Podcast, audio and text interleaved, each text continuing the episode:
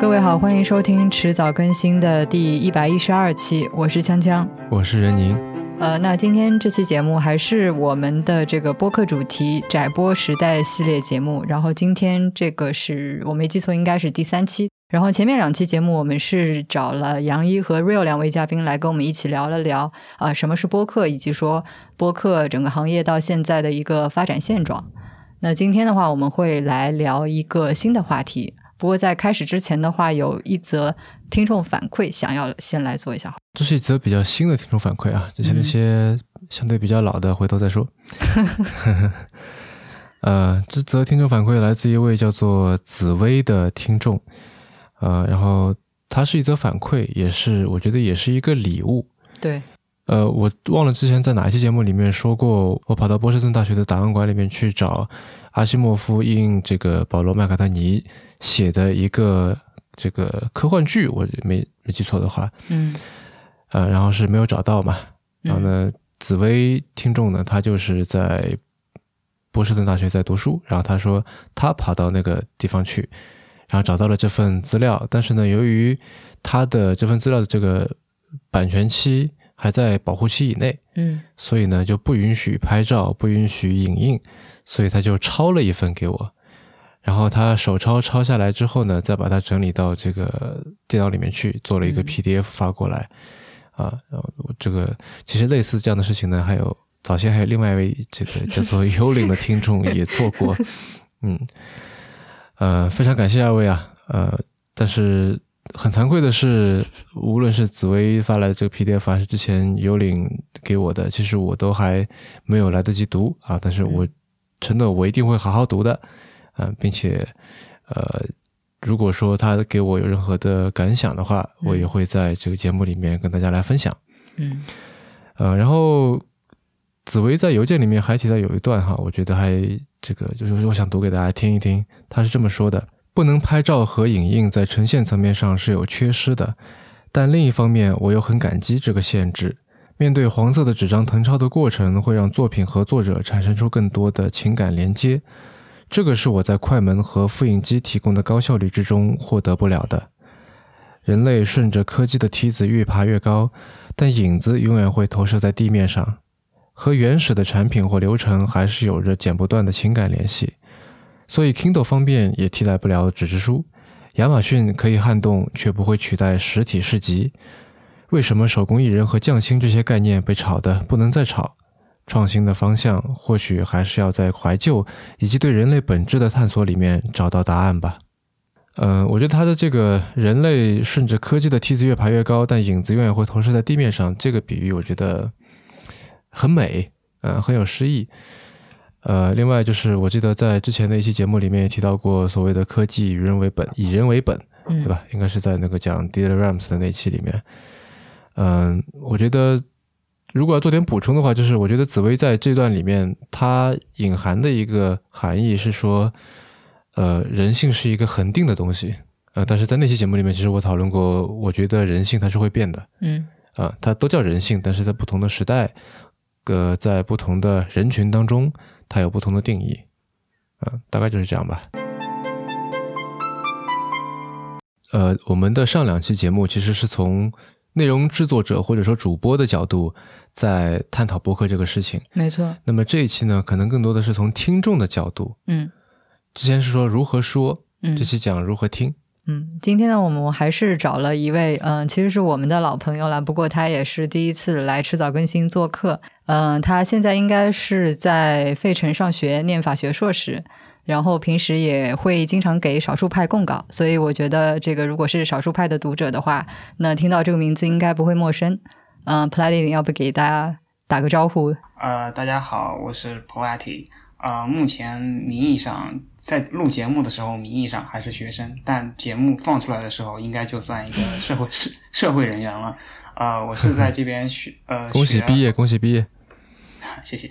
呃，我我在这边学的是法律专业，但是呃是属于那种比较少数的法法律学生，可能业余对科技更感兴趣一些，然后也经常喜欢这个尝试各种 app，然后比较他们的细节。希望今天能够呃说一些自己对播客平时使用的一些感想吧。呃，要不先来说一说这个 Plaidy，你是从什么时候开始听播听播客？我其实接触播客并不算是很早，应该就是集中、集中开始听播客，应该是从二零一六年的时候开始听的。当时也是从那个中文的以那个 IPN 播客网络旗下的一些节目开始接触的，然后后来逐渐扩大收听的范围，但是最早应该也不过是从一六年开始的。嗯，那是因为你年纪本来就很小。啊，那你现在一般都会听一些什么节目啊？呃，我因为个人这个关注的话题可能还是以科技类比较多，所以听多，嗯，对，听的这个播客主要还是科以科技以科技类为主，然后包括国外的像那个 Really FM 旗下的一些科技类的节目。然后还有国内的，包括之前说像这个 IPN 网络旗下，他们很多也都是科技类或者泛科技类的。包括我们迟早更新，其实也是跟这个科技话题分不开的。然后，但是我也是从去年开始觉得，如果每次听都听这样的话题，可能显得太单调了。然后，所以现在也是开始尝试去听一些其他类型的，比如说去年开始听一些像《纽约时报》的做的那个《The The Daily》。一些关注关注新闻时事的一些节目，还有比如说像这个呃 Serial 这这样的一些，也开始试着去补去补追一些他们这个过往的一些呃这个单集，然后也是希望就是能多拓宽一点自己听播客的这个视野吧，不要老是局限在科技这一方面。但是就是从目前来说，从我的这个订阅列列表里面，可能还是科技类的话题要多一点。说起订阅订阅列表，那你是在用什么工具在听啊？嗯，我目前主是主要是在用这个 Pocket Casts，之前用用过比较长的一段时间的那个呃 Overcast，但是后来就是还是换到了 Pocket Cast。为什么？第一是考虑到它这个目前能做到全平台的只有 Pocket Casts 这样一个客户端。呃，另外就是从它的这个整整体的界面设计也让我感觉更舒服一点，然后所以就换过来了。呃，全平台你是指这个 iOS 和 Android 是吧？而且就是 Pocket Casts 有比较完善的桌面客户端，而且它它它的网页版做的也很好。嗯嗯，所以你会在网页端收听吗？呃，网页端我一般不会用来听，但是我觉得网页端有个好处，就是它比较适合用来管理。嗯，因为你在手机上的话，就是管理起来还是比较局促的。另外一点就是说，听播听播客，因为我们就是你们做播客也知道，就是 show notes 其实是很重要的。然后就是说，你听完一期播客以后，经常会可能希望去看一些它这个里面提到的一些参考资料。那这个时候，如果你全部在手机上操作的话，那其实不太方便，因为 Show Notes 里面很多都是连接嘛。然后你如果在手机上点的话，就是要在这个 App 和这个浏览器之间不停的跳转。但如果你在桌面上的话，可以就可以一口气把那些全部打开到新的标签页里面去，然后慢慢去一个个看。所以这个时候，这个有这个桌面端的优势就体现出来了。这个是这个比 Overcast 要强的一方面。哦，这倒是。我觉得你呃，我听下来，你这个听播客感觉比大多数的人都要认真一些，因为播客对于多数人来说，包括我吧，其实更多的时候把它当做一种就是移动产品在使用，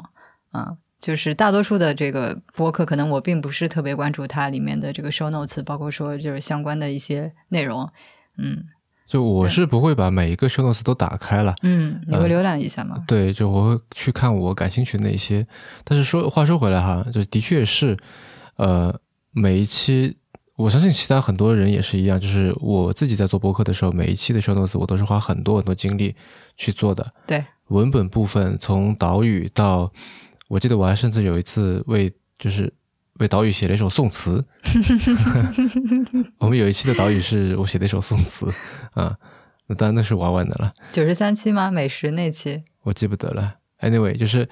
啊，我想说的是，我们在这个文本上面花了很多的时间精力，然后文本也是每一期节目的重要组成部分。一期节目不只是只有声音而已，包括这一期，我们也会放很多说明性的、解释性的、补充性的东西在里面啊，所以就希望大家也都可以。对吧？就像我们每次说的，多加利用。然后 Play 有，因为你之前写过一篇跟这个各种各样的这个播客客户端去做对比的这么一篇文章哈。然后我又觉得说，我们今天这个话题，我觉得可以从这个角度来开始聊。因为现在我们可能对于我们而言，所谓的泛用型播客客户端，它不是一个陌生的名词。嗯，但我相信，哪怕像我们的听众，也许有人是第一次听到，也许有人知道，但是不是太清楚是怎么回事。因为我被问到过很多很多次，说你们，就我他说你是做什么的？我说这就像在上几期节目里面聊到的，对吧？我不是说我是做一个独立电台，那下一步就说他说在哪里可以听到呢？对，这个对话其实还没有完。他在在哪里可以听到？是不是上喜马拉雅？我说对，喜马拉雅也有，荔枝也有，网易云音乐也有。但是我推荐你用泛用型客户端去听。那他下一个问题自然就是说什么是泛用型客户端？那 p l a d y 如果是你的话，你会怎么样来回答这个问题呢？呃，首先我觉得提出这个问题是比较是是很是很自然的一个问题。就是首先，我觉得泛用型这个，首先不仅是在这个播客这个呃语境下显得比较陌生，就即使是在日常的中文口语里面，我觉得用这个词也是比较少的。我突然在想，这个词是不是李如一提出来的？我记得好像是，我觉得应该是的，而且而且我我我实际上我实际上之前还稍微考证了一下，就是在我印象里面，应该是这个这个之前李如一做的 IT 公论的时候先提出来的，而且他当时第一次提到提这个，好像是在这个 IT 公论，我当时查了，应该是在第一百八十二期，是在二是在二零二二零一五年底的时候，他第一次就是在这个节目开始的时候说，这个建议大家使用泛用型播客客户端订阅收听的。然后之后可能就是从从他这个节目，然后在这个扩展到 IPN 这个网络旗下的其他一些节目，然后再到其他的一些这个中文播客圈，然后才开始比较广泛的提到这个概念。所以应该是比较早，应该最早应该就是是这个 IT 公论先提出来的。然后至于这个词的这个来源，我觉得我查了一些词典，感觉中文里面不太用这个词，但是日语词典里有的时候能看到这个词。但是好像似乎呃，这个词跟我跟我它的这个本身的意思，跟我们想给它赋予的意思似乎有点差别。根据这个词典里面定义，它似乎更多的是这个多功能的这个意思。就是如果是如果是对应到这个英文的话，可能是这个呃 general purpose 这样的一个概念。嗯嗯，但是嗯这这样的话，其实就就跟我们想给它赋予的意义其实有一定的差别，因为播客客户端肯定肯定不是说是什么多功能，对吧？播客客户端它就只有听播客这一个功能，啊、然后这个我们想给它赋予的一个意思就是说，应该是它可以去自由订阅任何这个呃网络上开放的这样的一个一个列表吧，而不是说仅限于平嗯在这个平台上一个平台上上传自己的这样一个内容。所以说这个词其实。嗯，某种严格来说，实际上用起来是不太精确的，但只不过是说，大家现在约约定俗成，都说说顺口了，所以说等于说是在这个使用中给它赋予了一个新的含义吧，可以这么说。嗯嗯嗯嗯，这个词在英文里面有没有一个对应的名词？呃，我很，我第一是没有找到这样一个词，另外根据至少在我收听经验中，这个英文博客，甚至是这个比较硬核的英文科技博客，也很少提到这个类似的概念。有有的时候能听到像这个 open-based podcast app 这样的说法，但是也是也是很少见的。然后，但是后来查了一下，确实有一个有一个词是有非常类似的含义，叫 podcatcher，就是是一个合成词，是 pod 加 catcher。但这个这个词其实是很很早的时候就出现了，是在这个播客当时刚兴起的时候出现的一个词。维基百科上定义说、a podcatcher, a podcast client, is a computer program used to download various media via an XML feed。然后，但是这个词、啊它是个 computer 就是说 program，对，应该应该就是我们想表达泛用型客户端的这个意思。但是这个词现在其实在英文圈也是很少见的。然后我查了一下，就是在它在这个从这个谷歌的这个搜索趋势来看，它从这个刚它的这个巅峰使用的巅峰时期是二零零几年的时候，然后后来就逐年递减，越来越少，越来越少。现在用用的人已经很少了。所以说英文，所以说泛用型客户端，我觉得可能是中文播客学、中文播播客客户圈一个呃自己发明而且自己独有的一个概念。嗯说到这个 pod podcatcher，你们知不知道有一个 app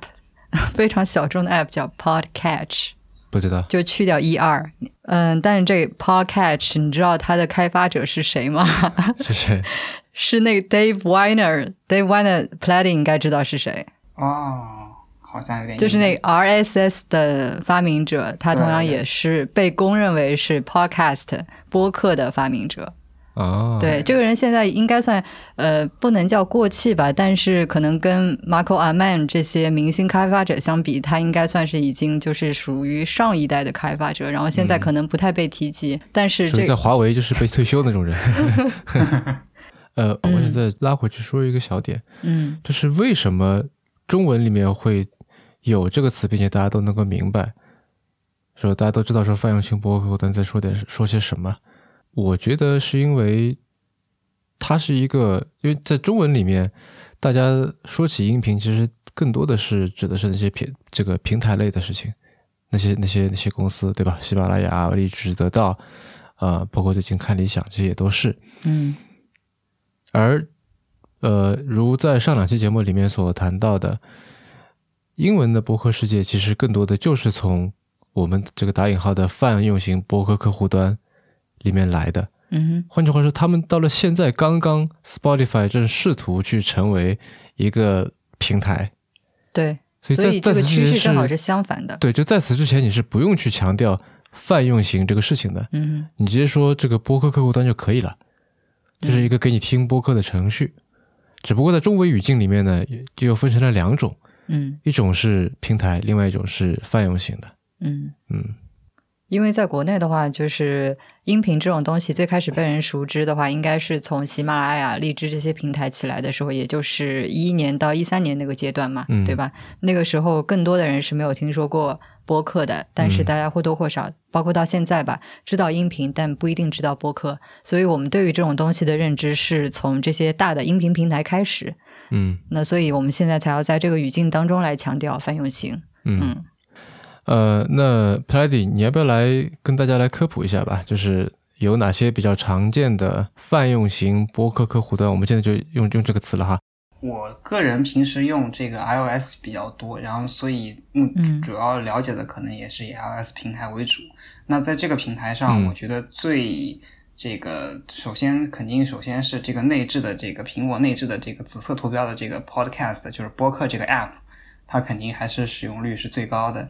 呃，然后，然后其除除此之外的话，应该就是这个有三大金刚，就是一个是 Overcast，一个是这个 Castro，还有就是这个我目前在用的 Pocket Casts，这三个应该就是 iOS 上目前除了这个内建的播客 App 之外，可能是做的呃比较精致，然后用户群体比较大的三个呃这个所谓的泛用型播客客户端。然后在安卓平台上，我用的比较少，所以可能了解的不是很全面。但是第一，这个因为 Pocket Cast 是全平台的，所以它在然后据我所知，它在安卓上做的也是不错的，然后也有比较比较大的用户基础。然后除此之外，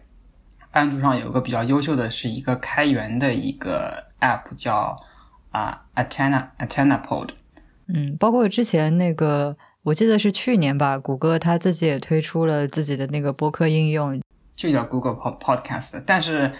但是严格来说的话，因为它不能，好像好，至少据我所知，好像它是不能自由订阅，就是你任意指定的一个 feed 地址的。嗯。然后，所以应该说不能算是这个泛用型客户端的一个行列。所以，你觉得刚才提到的这几种主要的这个播客客户端，就是他们呃。各自的卖点，或者说相互之间的主要差别在哪里呢？这个他们各自的卖点其实差别还是挺明显的。嗯，像 Overcast 呢，它主要是我觉得它是一个比较偏极客范的一个 App，所以说它平时主要主打的是一些，它比它它它主打的主要是一些比较这个，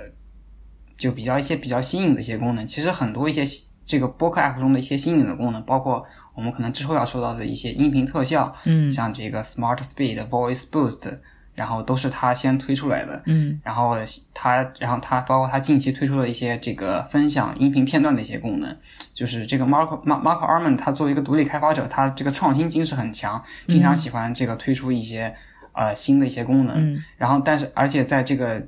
根据我的测试，在一些这个性能表现上，其实 Overcast 也是比较也是比较突出的。所以说，Overcast 它主打的是是这个功能的创新点，还有就是它的一个这个简洁快捷的这样一个特性。嗯，然后像 Pocket Casts 的话，我觉得主要它就是第一，它是全平台，这是一个很大的一个优势。另外，它的这个管理功能，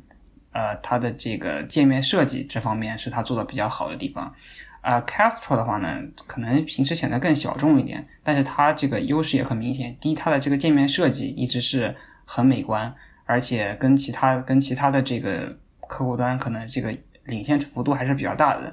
另外一方面就是说，它对于这个播客的管理，呃，和这个订阅和这个订阅有自己的一套这个价一自己的一套逻辑。对它这个逻辑还挺挺有趣的。对，然后它就是说，它比别人。像别的客户端的话，可能就是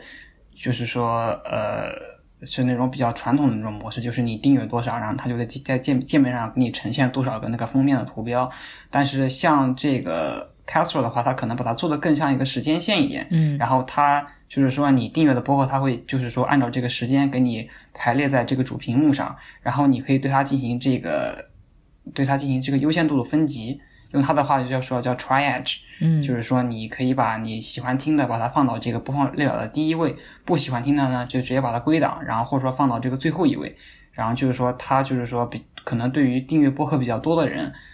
呃，它这样的机制是比较这个是比较合适的，嗯，但是在另外一方面说，喜欢的人会比较喜欢，不喜欢的人可能会觉得他这样反而会显得比较这个繁琐麻烦一点，嗯，但是无论如何是他的这个主要卖点之一。所以，以上就是说这三个客户端，他们各自的功能主打或者说风格是不太一样的。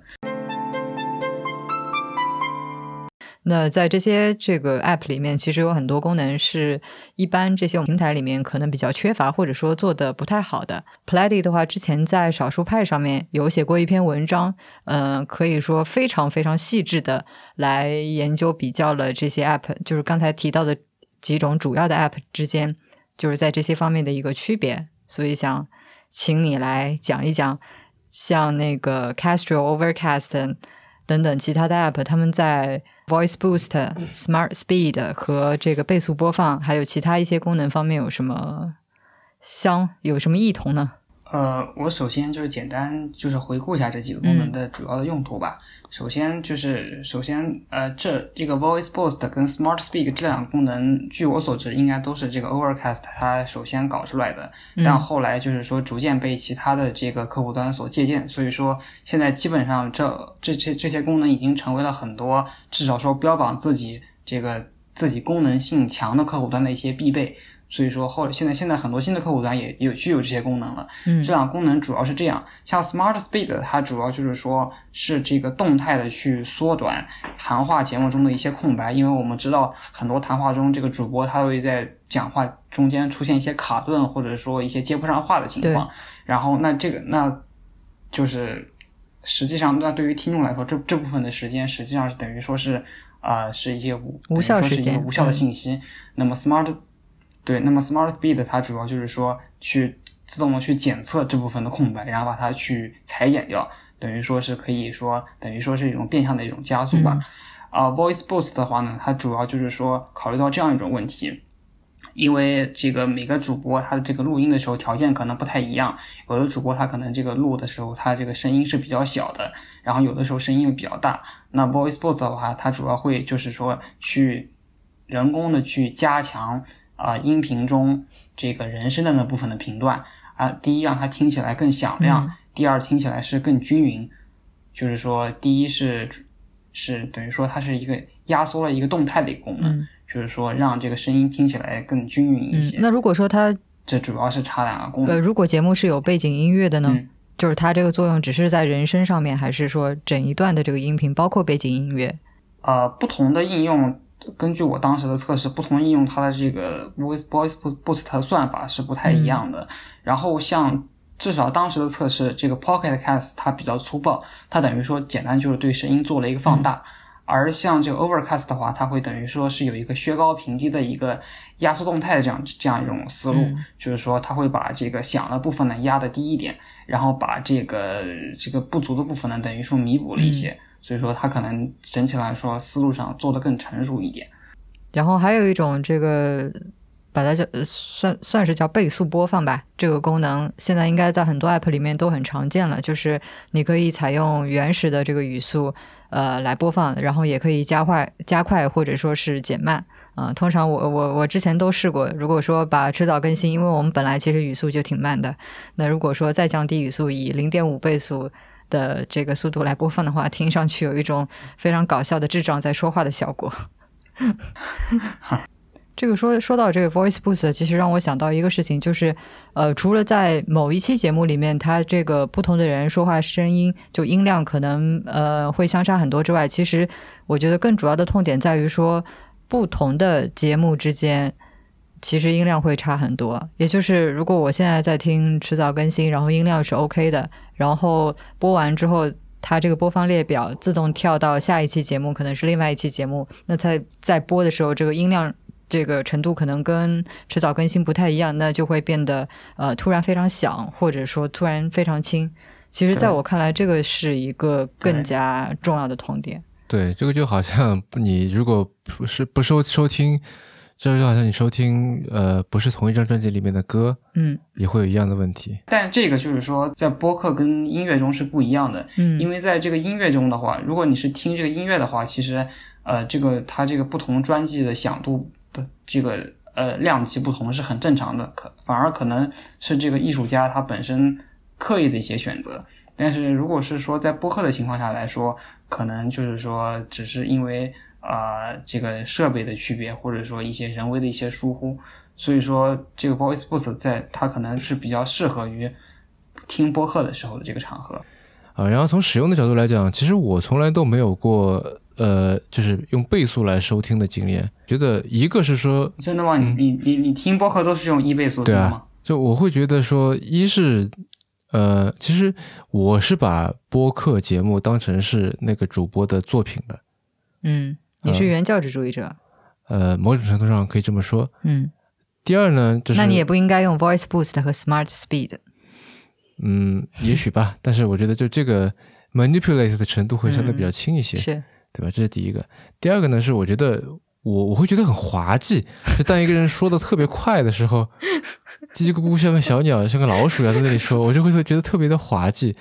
嗯、这会影响，反而会影响我对他的这个在说的内容的理解和吸收。呃，就非常的非常的 distracting 对我嗯，来说。这个主要问题在你笑点太低了。那我不知道，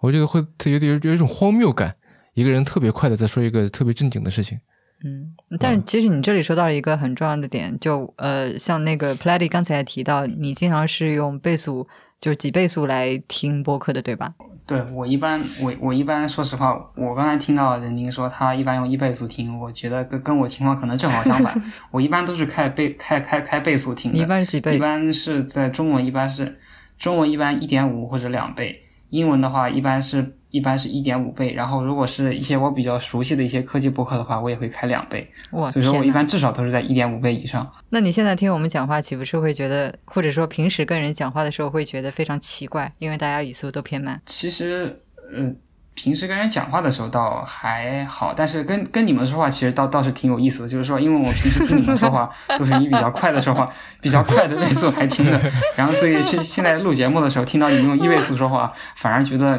突然变得很温和。因为因为因为比如说任任任宁老师如果用一点五倍或者两倍速的话，说他的那些。呃，观点会显得像一个雄辩家，但是像刚才 用听他用一倍速的话，觉得啊，原来任任宁老师还是一个观点很温和的一个人。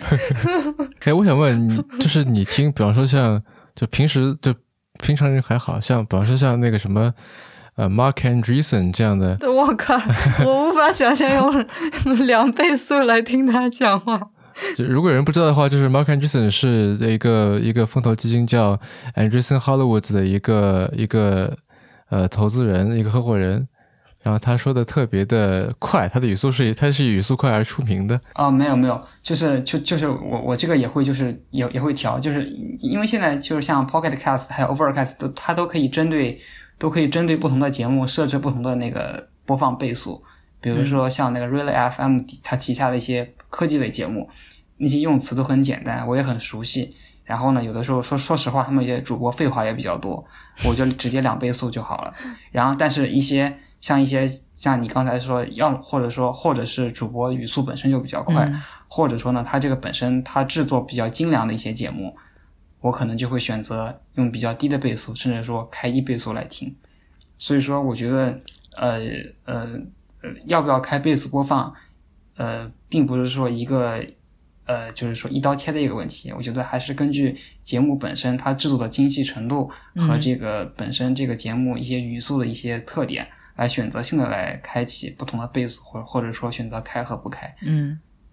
我我是觉得说，你对一档节目是不是开倍速播放，其实背后好像有点体现，就是说你对待这档节目的一个一个态度。就是，呃，因为我有的时候有些节目也会开倍速播放，当然没有你夸张了。然后我觉得对于这种节目的话，我可能更多的是作为一种就是获取信息的这么一个目的。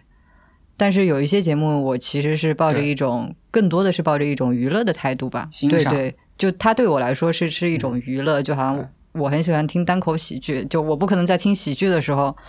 就是开倍速播放，虽然那可能会产生一种非常独特的喜剧效果，嗯。然后像就是呃，你刚刚提到你也有在听，就是去补那个之前很火的那个节目《Serial》，像这种叙事类的博客，对吧？那我觉得也是很显然就不太适合用倍速播放的，不然的话就失去它原来的那个效果了。对，就是说，嗯，就包括像这个 Voice Boost 和 Smart Speed，它要解决的一些问题，有的有的时候，像比如说像它要解决一些语气中的一些留白，那在有的节目中的语气中的留白是 feature，在有的节目中它就是 bug，那所以说你就要针对不同的节目的特点去选择性的去选择开或者不开。任老师是哪一个播客 app 的拥趸？呃，我比较喜欢 Overcast，以及用苹果自带的那个，它叫什么 Apple Podcast 吧。就叫 podcast，就叫 podcast，嗯，后面有 s，呃呃，两个原因啊，就苹果那里呢，主要是第一是我觉得它的呃推荐做的还不错，嗯。嗯，其实我觉得它可能也都不需要人肉去做了，虽然我们知道就是对吧，那个那个那个人我们都都认识对吧？但是很多时候他就说，就是仅仅通过说听这个节目的人也在听另外一个，其实。我光从这里就已经发现了很多很有趣的一些一些新的播客，对，这是第一点。这第二点呢，是因为呃他是苹果的亲儿子嘛，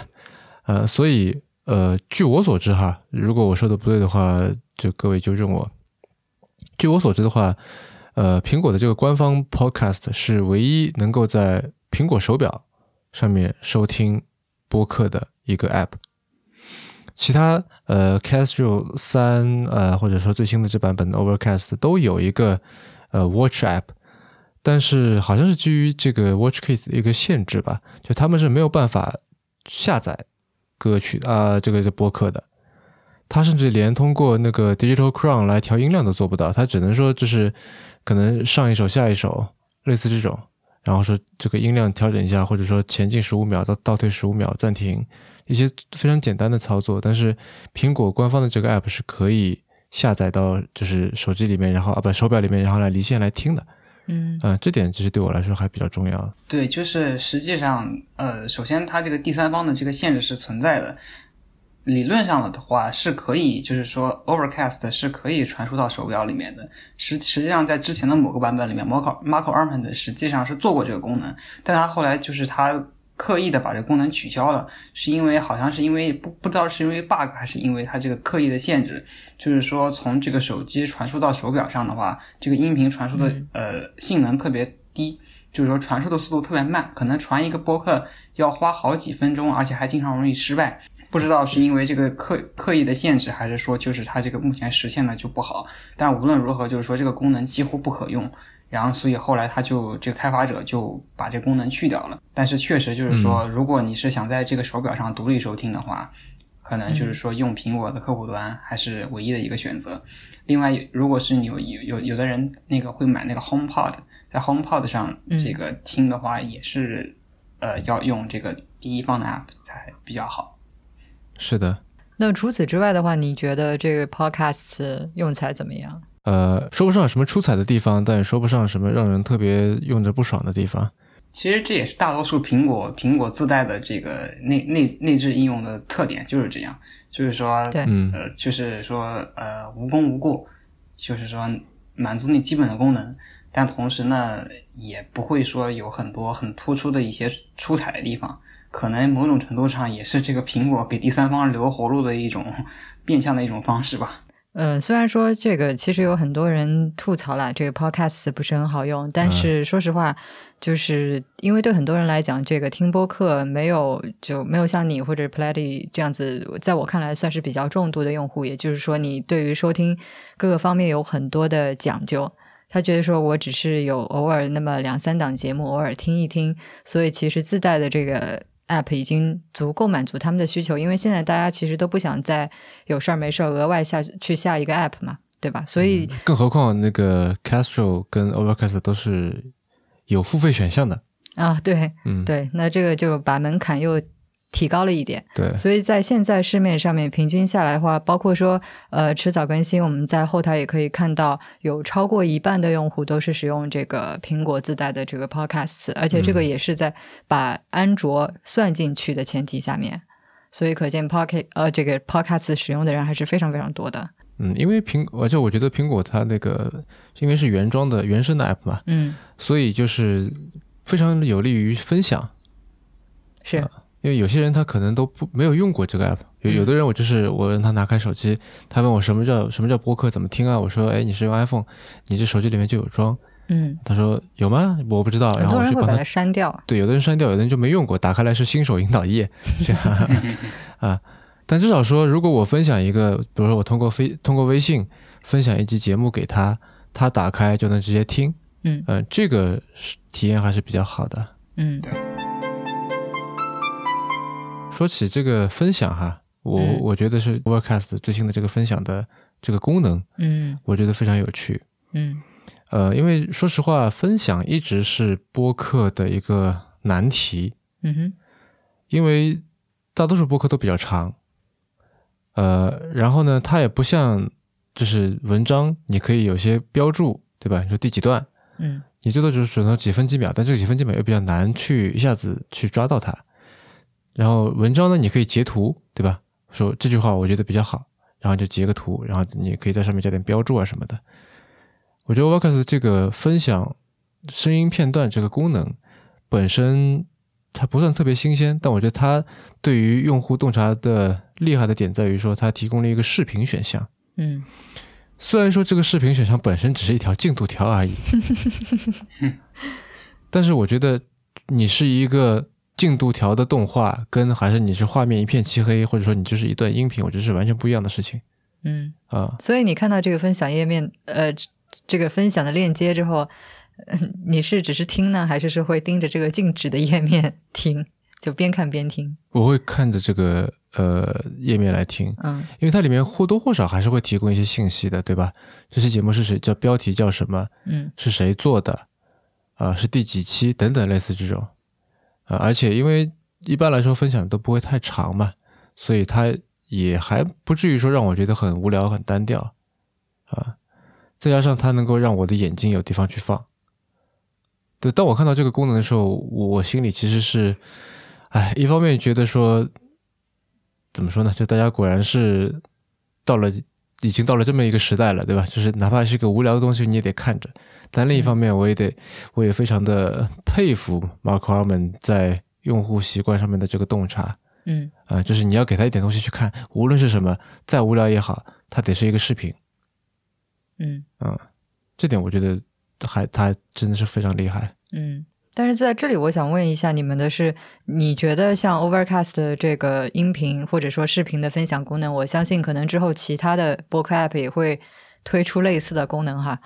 它能够解决就是播客分享和发现非常难这个问题吗？我觉得，我觉得是至少目前来说是比较困难的。第一是上下文的问题，因为如果我分享一段文本的话，呃，虽然我可能比如说是突出他分享的这个我分享的某一段落，但我这个视觉上我可以扫视前后文，但是在音频上的话，我分享多少的话，就这个我的这个朋友就只能看到多少，这是一方面。对，另外一方面，我觉得这个。我觉得他有他这个打，就是说你你分享的话，别人你分享的话，别人必须是要打开才可以。但是这个分享的音频打开的话，是有一个心理成本的，因为音频相比于文字来说，一个主要局限性在于它对于这个收听的环境有一定的要求。就是说，我们不是每个人每时每刻都戴着耳机，也不是说每时每刻都方便用这个扬声器来播放。就是说，可能说你你可能分享了一段音频，但是有多少你有你有多少朋友会真的会去点开去听？这是另外一个限制。视频像如果是文字的话，反正随时点开就好了。但是音频的话，并不是说每时每刻都有条件点开的，所以说这也局限了你这个分享的一个效果。另外，Overcast 它虽然说它推出这个功能做的，我觉得做的已经是很有意思了，也做的很好，但是它这个。包括我们刚才说，它仍然是一个小众美客户端。然后，从我目前观察来看，在推特在推特上目前发这个 Overcast 分享这个片段的，主要也是以技术用户分享科技博客的片片段居多，其他的一些可能还是显得比较少一点。所以说，它这个它这个软件本身的用户量和影响力，也也是等于说局限了这个功能能够多大程度上改善播客的这个分享的这样一个效果。所以说，我觉得它这功能虽然很有创新性，但是综合以上几点来看，可能并不能很好的改善播客在分享中的一些问题。嗯，我我这里补充一下，我没记错的话，它这个时长限制应该是一分钟，对吧？你顶多只能分享一分钟的视频或者是音频。对，然后 Mark Armand 他自己在节目里面聊的时候，他也说这是他刻意的一个限制。第一是考虑到性能的问题。第二是就是像这个，好像是 Instagram，它好像分享视频最大限度也是一分钟。另外也是考虑到一些版权问题，比如说它可能涉及到一些这个合理使用，它最长可能就是嗯，我没有我没有仔细看这个条文，但是就是说可能时间越短，就是说对于对于这个这个侵对于产生版权问题的风险可能就更小一点，至少他是这么考虑的，所以说他这个人为加上了一分钟的限制。嗯，对。然后对于音频来讲的话，我觉得它的信息密度是比文字和视频都要低很多的。所以你在一分钟里面能够呈现出来的这个信息的话，说实话是非常少的。嗯，哪怕是分享出去在社交网络上面，我觉得也很难就是有太大的影响力。跟你分享一段一分钟，你你在一分钟的视频里可以呈现出很多很多的东西了，对吧？那这个影响力是完全没有办法相比。对，但是我就看你跟什么东西去比了。啊，那是对吧？就是你把现在这个一分钟视频跟以前的一个网页，嗯，以前是啥都没有，对你就是只有一个链接嘛，只有一个 bookmark，嗯，对吧？就是就这么一个分享出来的一个页面而已，嗯。但现在你至少有一个一点开就可以听的一个副媒体，嗯，啊，我觉得这个还是挺大不一样的，嗯嗯。说到这个的话，其实就是。呃，还有一些可能更加小众的 App，就是它在尝试往社交方面来解决这个播客发现难的问题。呃，就我知道的有一个叫做 Breaker 的 App，它就是对这个这个这个，我实际上好像呃一七年的时候我还写过一个评测，就它刚出来的时候我还写过一个短的一个评测。呃，它应该是有两方面，就是第一，它本身等于说是它它自己建了一个等于说是一个评论区这个功能，就是说你听播客的时候，你可以在这播在这个播客上下面做评论。另外另外一方面，它好像应该是它可以跟这个推特账号进行绑定，就是说你可以看到你朋友在推特上分享了哪些这个播客的剧集。嗯嗯，有点像播客版豆瓣的感觉。呃，有点像，有点这个意思。但是我觉得，就我个人认为，虽然说把这个在在推在在通过社交媒体来发现播客，可能是比较可能这个效率并不是很高，然后也比较麻烦。但是我觉得从反反过来说，像 Break 这样把这个呃评论区放在这它这个 App 里面自己做一个评论区，可能也不是一个很好的方式，因为这样的话它是不互它它等于是不互通的嘛，就是说你在。你在这个 Breaker 里面做的这个评论，你再通过其他 App 的话，你就看不到。所以说，那实际上是结最后结果就是都不能成一个气候。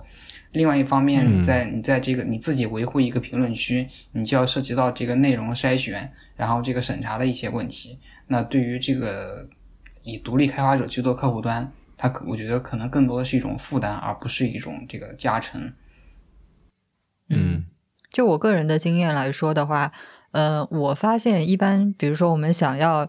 找要要发现一些新的节目的话，主要还是通过社交网络。那比如说像微信呢，就是通过朋友的推荐，对吧？要么就是在微博上，像前段时间迟早更新的账号被艾特了就无数次，是因为有一个微博的网友他自己建了一个呃这个播客推荐列表吧，就是推荐了一些他平时有在听的这个比觉得比较好的节目，然后每一档节目还这个附了一小篇短评。然后这个事情其实之前也有过，我发现在社交媒体上面，其实就比如说 hashtag 播客推荐之类的，就是还是还是挺火的，就是还有很多人会依赖社交媒体的推荐来发现和寻找这些新的节目。那包括所以说，这个鼓励大家哈，如果你喜欢我们节目的话，欢迎在各个渠道、各个平台上面进行推荐。嗯，你接着说。对，包括我之前有听一期那个 A sixteen Z 的那个节目，他们也是也是一期关于播客的播客啊。嗯然后那个主持人就他们专门有一个做播客的那个人叫 Sono，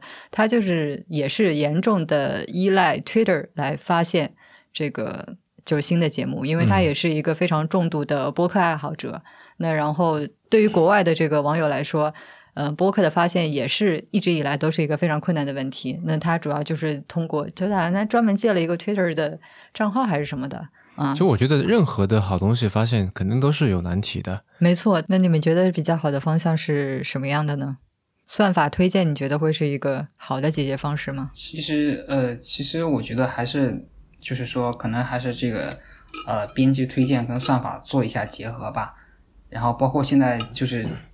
呃，其实这两年这个国外播客特别变得特别火以后，很多一些主流媒体他们现在也会就是做一些这个播客的一些推荐。我觉得就是说把把这个跟这个平时跟朋友发现结合起来，应该就是能够能够比较多的发现一些比较有趣的一些播客了。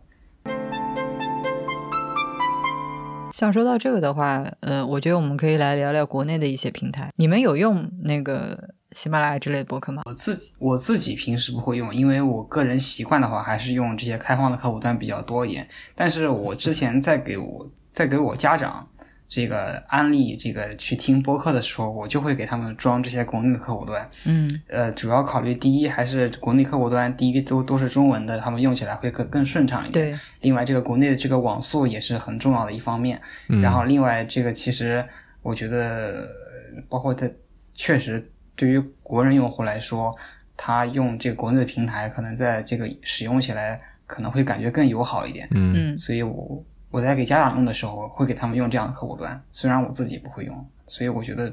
这些客户端其实还是。就是说，至少在这个使用的友好性上，还是有不少可取之嗯，处的。像大多数的这个中文的用户的话，那你想，他如果使用泛用型播客客户端，我们且不说它的整个 app 里面它的语言是这个英文的，嗯对吧？那它里面就算是因为很多 app 它自带有一个发现的一个板块，然后它会有一些从应大多数应该是从苹果的那个目录里面爬来的这个这个这个内容的分类啊什么的。嗯但问题是说，那里面推荐的大多数都是英文的内容，那对于中文用户来说，其实不是很友好。也就是说，你可以使用这个泛用型的 app，但是你得事先了解你想要听什么，那你主动的去搜索这档节目的名字，或者说它的订阅地址，对吧？那这样子对你来说是比较方便。如果说你是一无所知进去，想要从 app 里面去发现收听内容的话，那我觉得泛用型其实一上来门槛就很高或者不友好。但是像喜马拉雅或者是得到，你至少一打开这个 app，你就有无数的海量的内容呈现在你眼前，让你挑选。但我想问一个问题是，为什么很多人会觉得，呃，泛用型播客客户端是一个被值得鼓励的东西？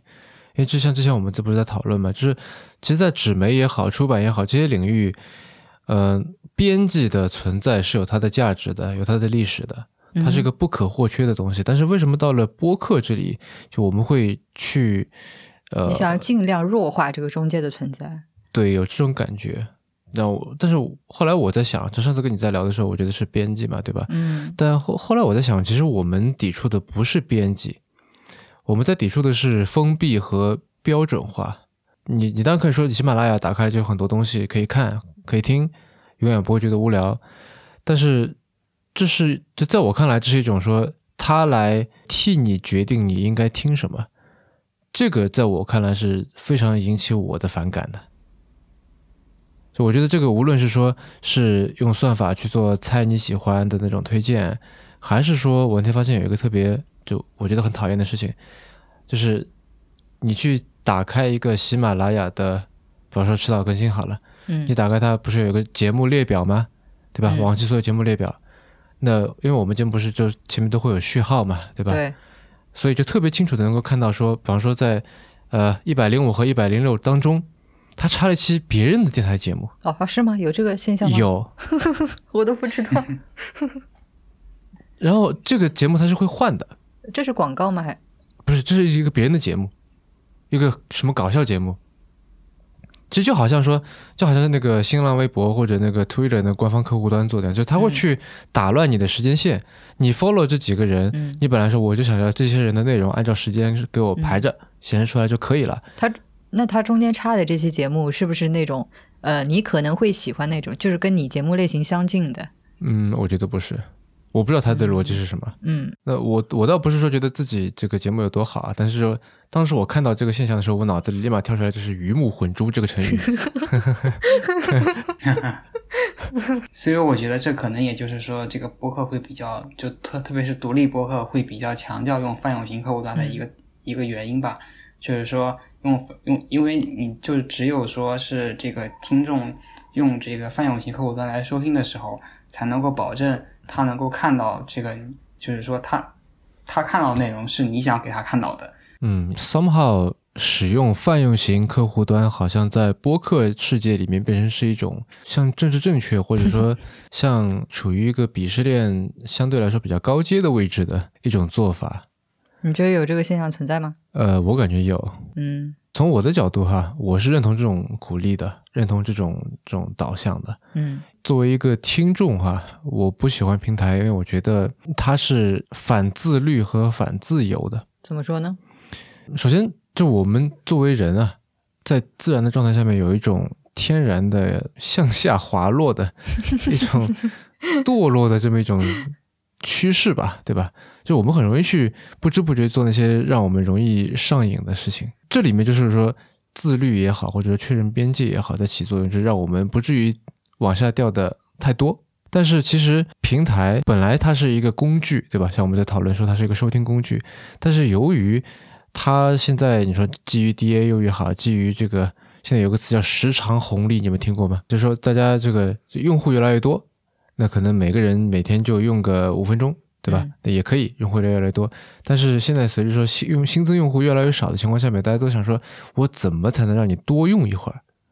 因为如果呃不是十个人，每人用五分钟，那如果是二十个人，呃如果但如果说这个就是每个人能够用十分钟的话，那相当于是变成有二十个人了。嗯对吧？所以基于这个商业模式，我觉得现在平台已经它是变成是一个伪工具、真玩具。因为工具是一个你用的时间越少越好，追求效率的，你直接能够连接我和主播，能够让我的耳朵听到节目。除此之外，你就尽量的消失，嗯对吧？尽量的没有存在感，这是工具的作用。嗯，但是玩具是一种，就是你在使用它的这个事情、这个行为本身就能够给你带来愉悦感的，这是玩具。但是我觉得现在就是平台它，事实上它是一种工具，但是它正在把自己包装成一种玩具，它是在让你上瘾。呃，喜马拉雅也好，荔枝也好，抖音也好嗯，快手也好。另外，为什么说是它反自由呢？因为我觉得自由实现的有一个条件，就是你要去摆脱依赖。你依赖的人的事的这些工具越少，你的这个选择权就越多。反之，你依赖的越多，你的选择权就越少，嗯对吧？嗯、那我觉得你现在用平台越多以后，对它的依赖也是越多的。就是你发现好内容，你欣赏好内容，你把这些事情全部都交给平台之后，你自己去发现并且欣赏好内容的这个能力会越来越弱，并且你还不你还不觉得这是个问题。但这我觉得这可能不同听众的需求也不太一样。比如说像我我们这样一些听众，比如说就可能是比如说是看重，比如是出于对于一一档节目它的这个价值观，或者说对于一档对于一位一两位主播的这个他的这个品味的一个认同，然后去听这个节目的话，那可能我们本身就会特别关注我们这个听到的东西是不是主播想呈现给我们的东西。但是如果像一一些其他的一些用户，他比如说他可能就是听播客、听音频，他就只是说为了是嗯这个消磨一下时间，或者说想要让耳朵不要闲着的话，那其实这个用哪怎怎样都用哪样的客户端就不是那么重要了。相反，可能说像这个像这个刚才你说的这个，给你去推荐一些其他的一些节目，或者说甚至说给他插入一些算法推荐也好，或者说推广也好的一些其他的一些节目，可能反而更契合他们的需求。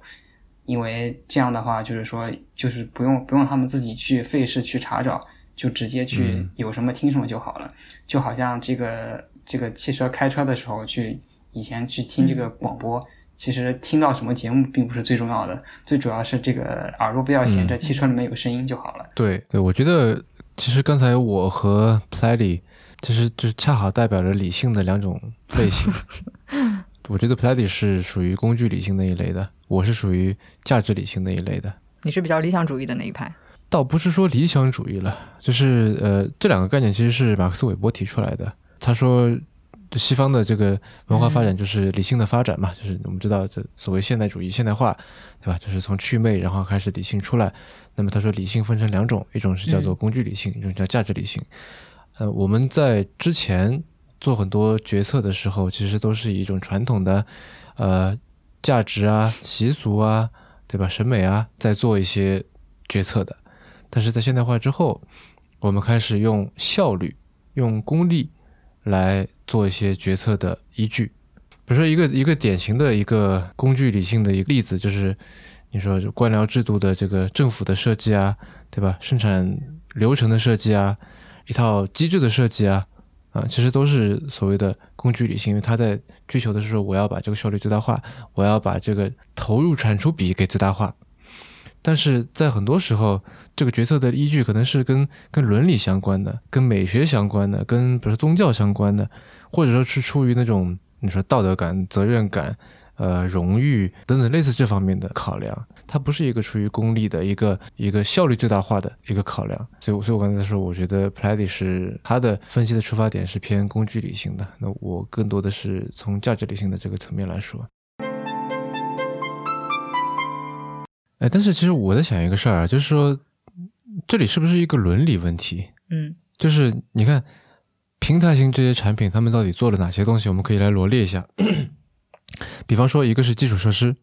对吧？它它提供服务器，是它提供这个牌照，对吧？另外呢，它还做了流量管理，对吧？它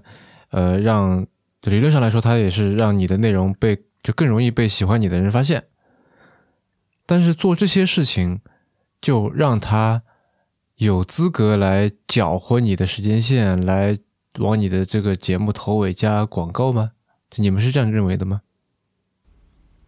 我觉得这其实就是一个取舍的一个问题吧，就是说他他刚才既然说他会给你提供这么多服务，这么多服务肯定不是免费的，就是总是要这个有一些，你总是要付出一些东西。像国外的一些那些平台的话，你就是通过付费；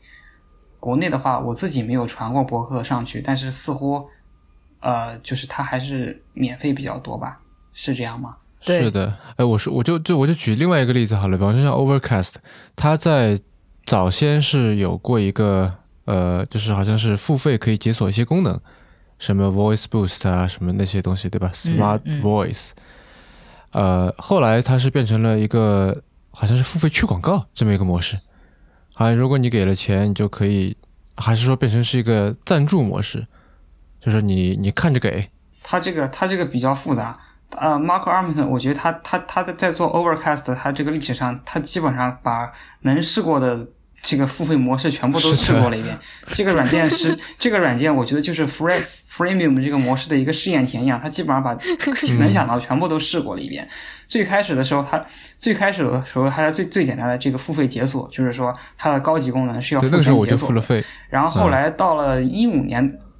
呃，对，然后到一五年的时候，好像到它一个三点零的版本的时候，他开始搞了一个所谓的一个赞助功能，就是说他当时是说他做了一个统计，发现他的大多数的这个用户是没有这个付钱的，好像是百分之九十还是多少的用户是没有付钱的。他当时就说他觉得很遗憾，说我自己辛辛苦苦做了这么多功能，然后结果只有百分之五到百分之十的用户，那我觉得实际的实在太可惜了。那那这样吧，就是说我把功能全部开放，然后呢，你要是喜欢我。你要是看我顺眼，你就给我付点钱，你就成为我的这个赞助者。然后搞到这样一个情况。然后但是过了好像没过了多久，过了一年左右吧，然后到了后来版本，它又变卦了，说这个我发现这个在在这个经济上是不可持续的，说我这说这个最后我虽然这么大方的开放这么多功能，但是给我捐钱的人只有这么多，那不行。然后就是他开始做，然后他就开始做这个广告。就是说，他这个自己，他等于说是自他自己做了一个广告平台，啊，因为其他的客户端如果做广告的话，一般是直接接入那个呃谷歌的一些广告平台，或者说其他的第三方的一些平台。然后，但他是自己做了一个平台，就是说他自己就是说，你如果想投广告的话，就给我做，就就直接给我本人付钱。然后他把这个付费功能做成了一个去广告的一个功能。然后就是说，一些高原来的一些高级功能呢，还是免费开放，但是只是说，如果你是愿意支持它的话呢，你就第一可以解锁这个去广告，第二呢可以解锁一些这个呃，比如说一些主这个黑色主题，或者说一些黑色图标，然后就是说可以这个你可以自己上传这个这个啊有声书一些文件，然后去听，呃，等于说是一些额外的一些功能，但不不管怎么说，就是对。所以说，然后这个应该这个模式应该是延续到现在，就是说目前 Overcast 就是说大多数功能可以免费使用，然后付费的话是解锁这个主题啊去广告和这个自己上传音频这几个就是说比较少人用的一些功能。但是反正它它基本上是把所有的付费模式全部都试了。对，那就我们继续刚才那个所谓配不配或者有没有资格的这个讨论嘛，就是 Mark Gurman 在这里做的这个事情，我觉得他是有资格这么做的，他做了一个 App 给大家来用。然后他在这里面，他为了他要赚钱，他试了各种方式，最后发现说，哎，我还不如来放一个广告。嗯，然后我如果没有记错的话，他那广告，因为我也好久没用 Overcast 了，呃，它还是就是在底部的一个 banner，嗯，就在那里。对他那个广告是那种是属于那种 unintrusive，就是它是非常温和的一个广告。对，第一，它不像那种其他的平台，就是那种非常一看就是非常丑、设计非常粗糙的那种，等于是给你界面上。像那种横插一脚那种感觉，嗯，它第一是比较自然的，就是说你你就算不解锁，呃，不解锁去广告，其实也不会对你使用造成很大影响。事实上，它呢其实它那广告条，说实话做的还是挺好看的。然后有我我我之前买过它它的这个付费解锁，但有的时候我就很长时间的我都没有意识到自己忘了把那去广告关掉。嗯，就是说它呢其实做的很自然。而且它它会根据你的这个当时听的这个播客的类型，给你动态的去切换这个它推荐的这个主题。所以说，呃，它本身做的是对用户比较友好的。嗯，我觉得这里这个 unintrusive 这一点非常重要。然后，就比如说这个喜马拉雅，它有的时候之所以给我感觉不是特别好啊。是因为它的这个广告形式，呃，它也有两种广告形式。一种的话是一个一个图片广告，覆盖在你的节目，就你通常播放的时候，你会有一个节目自己的封面嘛，对吧？你的专辑封面，那它会把你这个覆盖掉，就是放一个广告。那还有一种的话，这种还是比较 unintrusive 的。那另外一种更加恶心的形式的话，直接是在你的节目开头放一段贴片广告，是跟你的节目毫无关系的啊，直接硬插进来。那当然了，你可以通过比如说每个月付几十块钱把这个广告给去掉，对吧？嗯嗯。但是如果说你不付钱的话，那就是只能够就接受接受这种非常 intrusive 的这个广告方式。而且更加鸡贼的一点是什么呢？我有一次跟喜马拉雅的一个朋友在聊哈，他说这种贴在前面的这种贴片广告一般是十五秒，因为他们做过一个测算，嗯，如果太短呢，其实它传递不出太多信息。嗯，比方说十秒钟，其实传传递不出信息。但如果太长的话，比方说二十秒，其实大多数人都足够这个，这这个时间就足够大多数人把手机掏出来，把它关掉，把它关掉就退出这个 app。嗯，所以它是十五秒，恰恰就卡在说，一方面它可以传递出一些信息，二方面呢，你拿出来还没来得及关，它就说完了，正片开始。那你就说，那我继续听吧。所以就是用了这么一个时间差，嗯，来骗你听了这段广告。嗯，就我觉得这里这个 intrusive 和 unintrusive 就是是其实是特别重要的一点，就体现出你对你的用户是否尊重嘛。这个其实是让我想到最近另外一件让我非常烦恼的事情，就是在国内的电梯里面，这个广告的声音非常的恼人。就无论是在家还是就住宅，还是说写字楼里面，它现在不是有那个分众传媒嘛？它有一个广告评述在那儿。但是因为你视觉的广告，你是可以自己选择去看或者是不看的。也就是说，你消费者有，有有更大的选择权，但是声音其实你的选择权权是非常非常小的，除非你说我戴着降噪耳机，并且把降噪功能打开，你才可以逃掉这个广告的声音，不然的话，在你进入电梯和出来这一段时间之内，你没有办法，只能忍受那个非常糟糕的广告音效。那当然，如果说你的广告都做得非常非常好的话，是一首优美的歌，那我觉得你会觉得这段时间很享受。但是你知道现在的这个广告的歌曲都非常非常的。洗脑，对，那这其实我觉得这是一个所谓配不配的问题，嗯，对吧？他有没有资格来这么做？是你有没有这个资格来剥削我的注意力呢？嗯，对吧？那喜马拉雅这个蜻蜓也好，这个考拉也好，你的确是做出了一些付出，嗯，这个承认的。但是你做的那些付出是不是足以让你 entitled to do this，对吧？就是这个，我是觉得是要打一个问号的。嗯，最后我们来说说，从播客工具角度上面来讲，你们对之后的发展有什么期待吗？就是有什么功能是你们比较期待出现的，但是现在可能就还没有，或者说都做的不是很好。我觉得目前一个比较缺失，或者我比较期待的就是那个文本转语，呃，语音转文本，或者说那个文本检，通过文本来检索语音这样一个功能。之前听到消息说，那个 Google Google Google 的那个 Podcast 它会自动去做。它已经开始自动做这个呃语音转文本了，但目前好像还不是一个显性的一个功一个一个功能，但至少就是说目前阶段来说，很少有客户端会做比较完善的这样一个通过文本检索语音的这样一个功能。但是我觉得如果这个功能能做好的话，第一是这个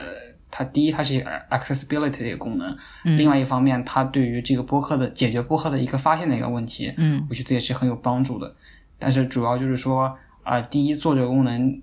怎么样做好？第二，它本身这个成本是比较高的，因为这个呃，transcribe trans transcript 这个功能目前来看好像这个成本比较高，并至少并不是那种独立的播客制作者可以承担得起的一个成本，所以说这个可能还是要依靠之后依靠依靠一个一个规模效应来怎么看把这个功能完善起来。但是我至少是希望之之后这个功能能够越来越多的能够普及起来吧。嗯，对，这个我也是之前呃听那个 A sixteen Z 的那期节目里面，就他们有提到，因为呃他投了一家公司，就是是做这个语音转文本的，呃名字我又忘记了，最近记性不太好，好像叫 Script 还是什么的，嗯，我回头查一下再放到链接里面，嗯，然后那个我注册了一个账号，本来是想尝试一下的，呃，它是因为它有一个免费试用的一个额度，大概是三十分钟吧。嗯，但可惜的是，它只目前只支持英文。至于我的话，我会比较期待看到中国中文播客世界的泛用型播客客户端的出现，因为现在除了苹果的这个官方的这个 App 之外，我所知道的所有的泛用型播客客户端全部都是英文的。呃，据我所知，似乎有一些国内开发者在做吧，但。好，我我我记得不是很清楚，但似乎是肯定是有有人在做，但是可能是第一做的不太完善，第二可能还是就是说呃这个名气也没有那么大。嗯，另外我想追问的点就是说，任宁刚才说想要一个国内开发者开发的独泛用型客户端，希望的目的是什么？是想要有中文界面呢，还是说想要它？针对国内用户的需求做一些本地化的一些适配，还是说就纯粹就是说希望有有有这样一个东西，就是说希望就是说国人能开发一个这样的软件出来，就是说有这样一个有这样一个愿望的追求是？我觉得都是更大的这个就最说到底是我是希望说能够给中文的博客听众能够有一个选项，嗯，能够给那些那你刚才也说了，你跟你爸妈在推广播客这个事情的时候，你选择的是给他们去装一个。呃，喜马拉雅或者荔枝或者网易云音乐，对吧？为什么呢？首当其冲是因为，呃，这是中文的，他们比较好用，对吧？那如果说有一个中文版的 Overcast，那我觉得是不是你也会多一个选项？你的爸妈也会多一个选项，说在听音频、在听播客的时候，其实不只是一定是呃喜马拉雅或者荔枝，你还有别的一些选项可以去选。呃，如果是这一点的话，就是说，当当当然说有一个这样客户端当然是更好，嗯，但是我这里其实是有替代选项的，就是说，首先，Pocket Cast 呃是可以选中文界面的，嗯，虽然目前好像只有繁体中文。第二，它那个它第二它的第二 Pocket Cast 它的它的那个榜单是可以选地区的。哦，如果你选成中文地区的话，它可它它它就会从那个 iTunes 的中文中文区去那个抓它的那个排名。所以说，如果是考虑到这样一个需求的话，呃，可以用 Pocket Cast 来替代一下。啊当然，如果是有国内开发者能做出来更好的作品，当然是很好的一件事情了。嗯嗯，对，我想起来是的，这个 Pocket Cast 它这里可以选地区。嗯，然后另外我还在想的是说，希望能够做一个基于微信生态的博客客户端出来。像小程序这样子的，因为像现在有一些媒体的它话，它会有一个就小程序嘛，像你偶尔会听的什么三十六氪早间新闻那种，对对对对，嗯嗯是基于这个传播渠道的考量。对啊，那这当然需要微信本身的这个配合了。但是我会觉得说，基于微信现在已经成为事实上成为一个新的操作系统，操作系统，以及就是说我刚刚看到一个数字，今天刚出来的吧，微信的月活已经超过十一亿了嗯，啊、这这绝对是一个破纪录的一个数字了。所以没有如果没有把微信作为一个有效的这个传播渠道的话，其实是非常可惜的。那如果能够把这个也放进来的话，可能就至少能够一部分解决就是播客小众或者说发现难这方面的问题吧。没错，然后最后的话，还是嗯、呃你应该已经很清楚了，就是固定环节 One More Thing。嗯、不过今天推荐这个东西还是跟上期一样，就是要和播客相关。嗯，那你要推荐什么呢？呃，我想推荐一个跟播客有关的一个 newsletter，、啊、好啊，它叫 HotPod。就我看的话，它应该是从一五年中期就开始做这样一个 newsletter 了。然后这个这个它应该是每周二会发一封，呃，目前看起来内容还是比较丰富的。它会有一些追，它它第一会有一些关于播最近的新的播客的一些推荐，嗯。但同时它更更注重是一个对于播客行业的一些观察，包括这个对于这个近期的一些统计数字的一些总结分析，然后还有近期的一些动态，或者说一些，比如说有有哪些播客受到了投资，嗯。包，括之前那个前段时间那个 Luminary 的一些对，呃一些事情，他也会做了比较及时的一些跟进，然后还会有一些详情的一些介绍，会有自己的一些观点，最后还会有对于独立制作制作独立制作者的一些访谈，然后目前看起来就是说内容还是比较丰富的。他同他第一他自己他会在这个网站上通过 newsletter 的形式发送，另一方面在那个呃尼那个尼曼对尼曼新闻实实验室室里面，嗯他也会。他也会发一份，然后所以说我当时也是从他那个尼曼实验室去看，先看到这样一个 newsletter 的，然后看起来感觉呃内容还比较丰富，做的也比较用心，然后所以目前每个星期也会看一看。虽然说并不是所有话题都是自己关注的，但我觉得从播客爱好者的角度角度来说，能够获取这样的信息，对于第一是发现新的节目，第二对于理解播客的这个行业的动态趋势，我觉得是一个比较好的一个补充吧。所以在这里推荐一下，嗯大家如果有兴趣可以订阅。对嗯呃，这个 HotPod 的作者叫做 Nick Qua，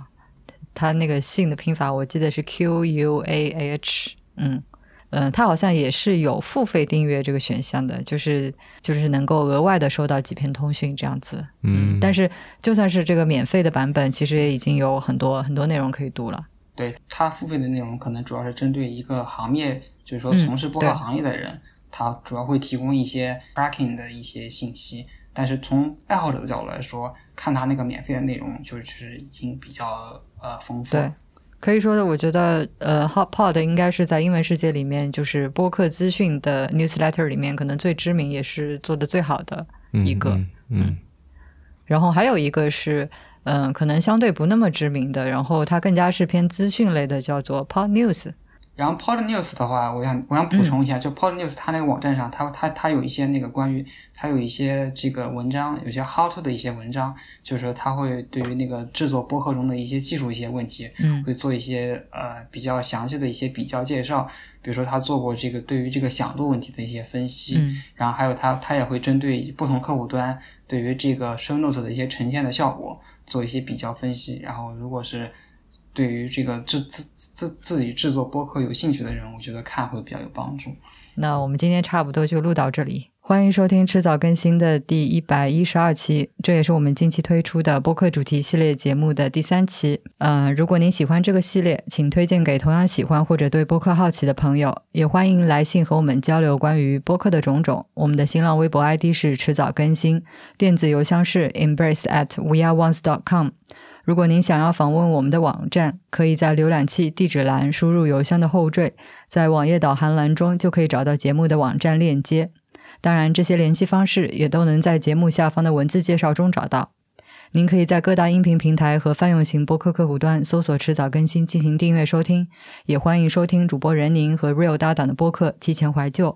我们希望通过迟早更新，能让熟悉的事物变得新鲜，让新鲜的事物变得熟悉。好了，下期见，拜拜拜。拜。